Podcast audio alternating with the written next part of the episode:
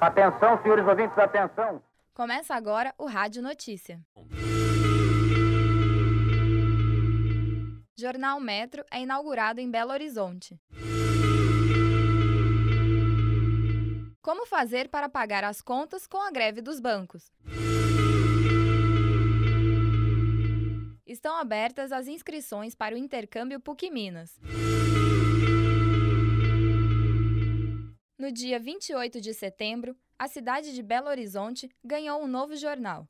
Intitulado Metro, o maior jornal do mundo, ele está presente em 22 países e promete mudar o jornalismo existente.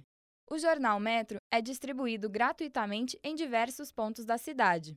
Sob o comando do Grupo Bandeirantes de Comunicação e a Metro Internacional, o jornal garante ser um facilitador urbano, já que seu conteúdo é objetivo e apresenta um projeto gráfico e editorial modernos. O jornal já circula em São Paulo, região do ABC, Santos, Curitiba e Rio de Janeiro. As inscrições para o intercâmbio PUC Minas começam dia 4 de outubro. A PUC possui mais de 80 convênios com diversas universidades pelo mundo.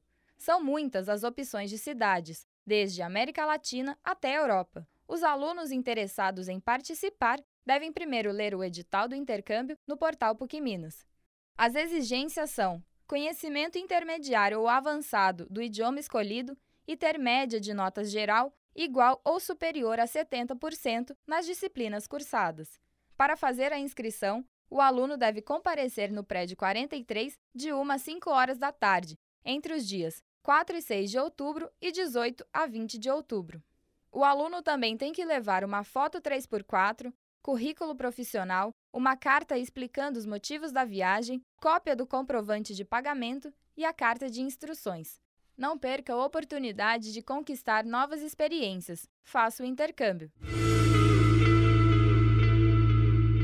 A greve dos bancos começou no dia 27 de setembro. Os bancários decidiram parar suas atividades porque não conseguiram chegar a um acordo com seus patrões. Entre as principais reivindicações estão reajuste salarial, garantia de emprego e o 14º salário.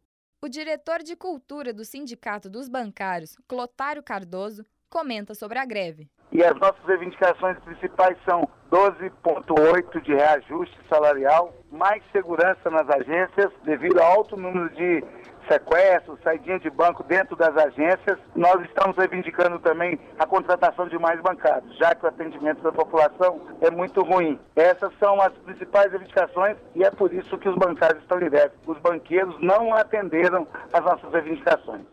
Com a greve dos bancos, a maior preocupação das pessoas é como pagar suas contas. As casas lotéricas só aceitam contas com valor inferior a mil reais. Bruno Burgarelli, advogado e professor de ética da PUC, fala como a população deve agir. Essas pessoas devem entrar em contato diretamente com os fornecedores exatamente para que eles possam apresentar para o consumidor alguma alternativa a esses pagamentos ou seja, receber diretamente é, no local de sede do fornecedor ou de alguma outra forma. O que não pode acontecer em hipótese alguma é o consumidor ser responsabilizado por esse atraso e, por, por consequência, estar sendo cobrado juros e correção monetária desses consumidores. Então é muito importante que as pessoas estejam atentas a isso, ou seja, não tem que pagar juros ou correção por conta de atraso, ou seja, por greve de correios ou greve dos bancos.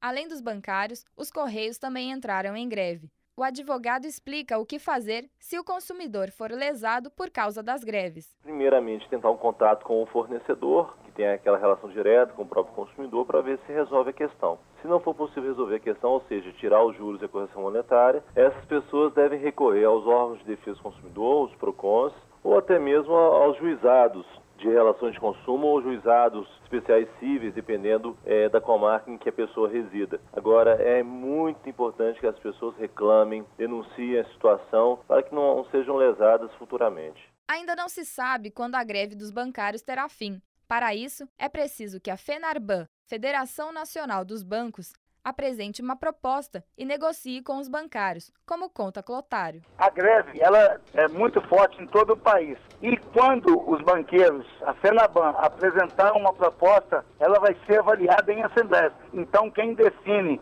né, o fim da greve, o retorno ao trabalho, são os bancários em assembleia por todo o país.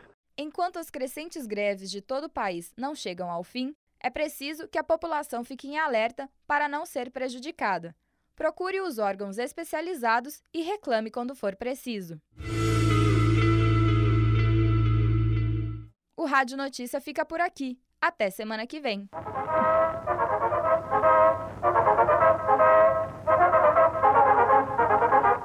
Atenção, senhores ouvintes, atenção.